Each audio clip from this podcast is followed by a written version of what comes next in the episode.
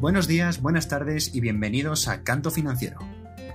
Un espacio participativo en el cual nuestro asesor y formador financiero Pablo del Canto hará un recorrido general en tan solo 8 minutos sobre las principales noticias de la actualidad financiera. Recuerda que en este podcast tú eres el protagonista, ya que realizaremos el análisis técnico y fundamental de todas aquellas empresas en las que estés pensando invertir Puedes hacernos llegar tus dudas y peticiones a través del formulario que encontrarás en www.pablodelcanto.com.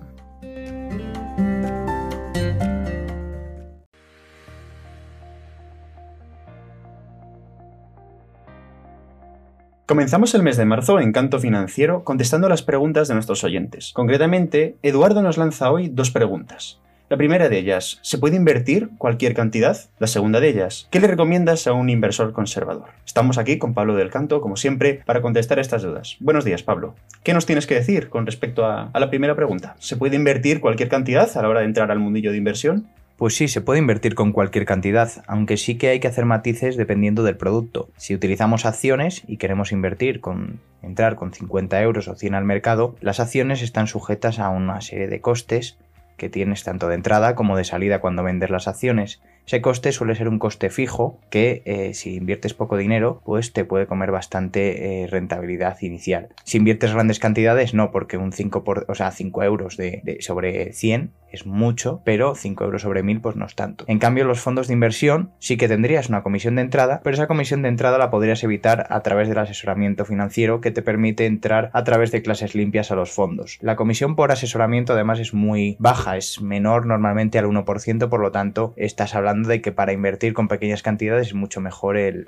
asesoramiento financiero y fondos de inversión. Pues me parece súper interesante, Pablo, porque además, bueno, nosotros ya sabemos aquí en Canto Financiero que tú te dedicas a, ayudas en Merisa, Merisa Patrimonios, a, asesorar. Así, pues una, una, intervención rápida. ¿Cómo podría Merisa ayudar a un inversor pues, de este perfil, un inversor pues, más o menos conservador, que se está adentrando en el mundillo? Realmente, ¿cómo podríais ayudarle? Has hablado también de la baja comisión o nula incluso del asesoramiento. Vamos a materializar estos datos para que nuestros oyentes lo tengan claro. Si una persona quiere invertir, viene eh, así con un capital pues, no muy alto, no quiere arriesgar mucho, llega a Merisa Patrimonios, ¿qué le decís vosotros? Bueno, nosotros en Merisa, por ejemplo, cobramos menos del 1%, estamos entre el 0,7 y el 0,8% de eh, comisión de asesoramiento anualmente, es decir, sobre 100 euros tendrías que pagar al año unos 80 céntimos por tener ese asesoramiento y acceder a esas clases limpias de fondos, que además va más allá de entrar a clases limpias de fondos, incluye pues eh, tener que tomar decisiones, nosotros tomamos las decisiones por ti en determinadas circunstancias de mercado que a lo mejor hay que rebalancear, que es hacer un cambio en las carteras. En un momento dado, nosotros te pasamos esa información para que tú puedas realizar esos cambios. Intentamos además que el trato sea muy personalizado, intentamos que sea como una gran familia, ¿no? No queremos que nadie se sienta eh, desatendido en ningún momento. Pues qué guay, Pablo, porque fíjate, quería meter esta pequeña intervención, más allá de, pues, por, interés publicitario, para, para hacer ver a nuestros oyentes, o más bien hacer oír a nuestros oyentes, que las gestoras de fondos o las empresas como Merisa, que parece que están ahí para grandes patrimonios, pues realmente están a nuestra disposición para, para incluso meternos o introducirnos en el mundo de la inversión y como veis, pues a un coste totalmente asequible. Entonces, pues, pues bueno, es importante que nuestros oyentes sepan que esto es un recurso que está ahí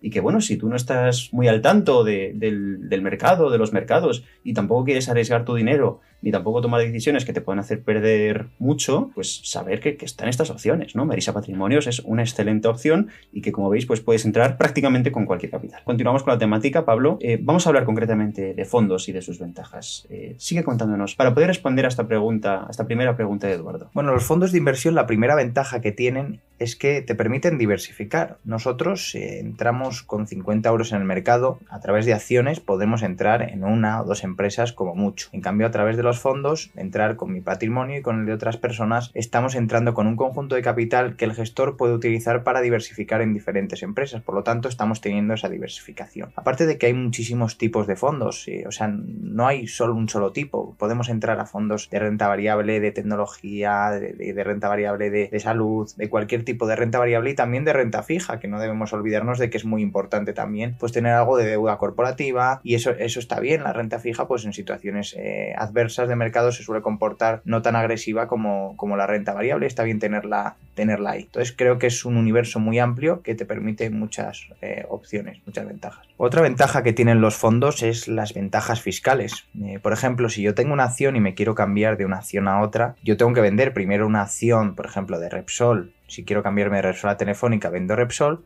genero tributo por las plusvalías, el beneficio generado con Repsol y ya compro Telefónica. En cambio, a través de los fondos, solo tengo que hacer una operación que se llama traspaso de fondos que no está sujeta a ninguna retención fiscal. Me puedo cambiar, estoy en un fondo tecnológico y mañana me quiero cambiar a un fondo que toca la temática de la salud y lo puedo hacer bajo esa operación sin tener que tributar hasta el día que liquide los fondos. Por tanto, estamos diciendo que tiene ventajas a nivel fiscal. Otra de las cosas que me llama la atención de, de los fondos de inversión es cuando dice la gente que no puede sacar el dinero de los fondos. Depende del fondo. Hay fondos en los que están relacionados sobre todo con el mercado inmobiliario, que sí que tiene que haber una permanencia dentro del fondo, pero por lo general tú puedes liquidar la posición en el fondo cuando tú quieras. Yo puedo comprar mañana el fondo y liquidarlo pasado mañana. Entonces eso es una una mentira, ¿vale? Depende del fondo. Luego hay fondos que sí es verdad que reparten beneficios de los que, los que va generando el fondo, se lo va repartiendo a los partícipes. Pero por lo general los fondos te puedes, eh, en la mayoría de ellos, te puedes aprovechar de lo que es el interés compuesto. Básicamente yo empiezo con 100 euros, genera ese año un 20% de rentabilidad del fondo, estamos ya con más 20 euros, ¿no?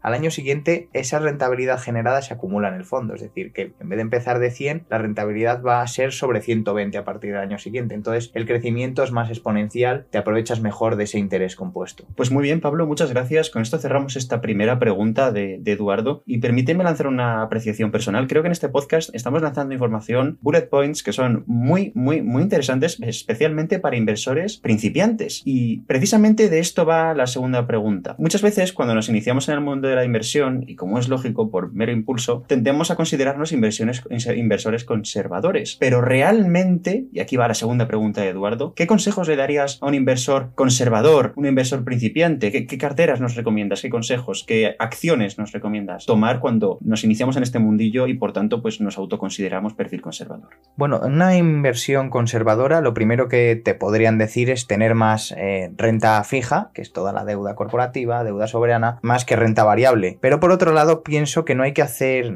eh, no hay que casillar al inversor conservador. Creo que no hay que ponerle una etiqueta. Creo que cada persona hay que individualizar individualizarle el asesoramiento. Todo depende pues de unas circunstancias personales, de la adversión al riesgo que tiene, que es muy importante saber pues cómo es esa persona respecto a las caídas de mercado, cómo se puede comportar y si las puede asumir. Y luego también tenemos que tener en cuenta cómo es esa persona, qué necesidades puede tener el corto plazo. Los accidentes existen y en un momento dado no puedes, a lo mejor tienes un accidente, una circunstancia que no puedes atender con el dinero que tienes en la cuenta corriente y tal vez tengas que tirar con ese ahorro. Por eso está bien saber y tener en cuenta todas estas cosas dependiendo de la persona. Luego dentro de la renta fija hay mucha tipología de, renta fija. Hay renta fija con más riesgo y con menos riesgo. Tendríamos desde la renta fija de deuda soberana, que está muy cercana incluso al interés que te podía dar un depósito, eh, hasta eh, la inversión en deuda corporativa, que también hay mucho tipo de deuda corporativa. Tienes el, bono un poquito más tirando por debajo del grado de inversión o rozando el palo en grado de inversión, que te puede dar más rentabilidad, hasta bonos de alta calificación que, bueno, que te pueden dar menos, pero que son más seguros. Entonces creo que también se puede tener renta fija con un poquito más de riesgo y luego también pues, te puedes poner en renta variable, que la renta variable lo mismo. Hay fondos de renta variable con más y con menos volatilidad. Todo depende de, qué tipo de gestión activa y qué tipo de empresas escoja el, el gestor del fondo. Por lo tanto, creo que hay que tener en cuenta las circunstancias de la persona y luego teniendo en cuenta esas circunstancias,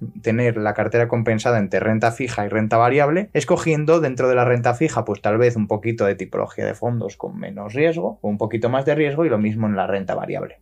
Pues mira, Pablo, hay una cosa de todas las que has dicho que me ha parecido súper interesante y que creo que responde esquemáticamente a esta segunda pregunta de, nuestro oyente Eduardo. Y es que no hay que etiquetar a ningún perfil. Evidentemente, y como has comentado, un perfil conservador es alguien que es más reacio al riesgo, tal vez, pero tampoco tenemos que estigmatizar la renta fija. A fin de cuentas, es verdad que supone un mayor riesgo, pero como decías antes, es muy importante el asesoramiento personalizado. De nuevo, yo personalmente, si estuviera en la piel de Eduardo y tras lo que nos has dicho, me iría a Merisa Patrimonios o buscaría un especialista. Pero bueno, la formación también es una alternativa y, ya sabemos que todos nuestros oyentes saben de finanzas o quieren saber, así que les animamos a, pasarse por pablodelcanto.com. Y con esto terminamos este segundo podcast. Muchísimas gracias, Pablo, por participar como siempre y seguiremos informando a través de nuestra página web. Recordamos a nuestros oyentes que podéis participar en este espacio cuando queráis, bien por escrito, tal y como ha hecho Eduardo, o a través de pablodelcanto.com, donde podréis dejar vuestros mensajes de audio y nosotros los contestaremos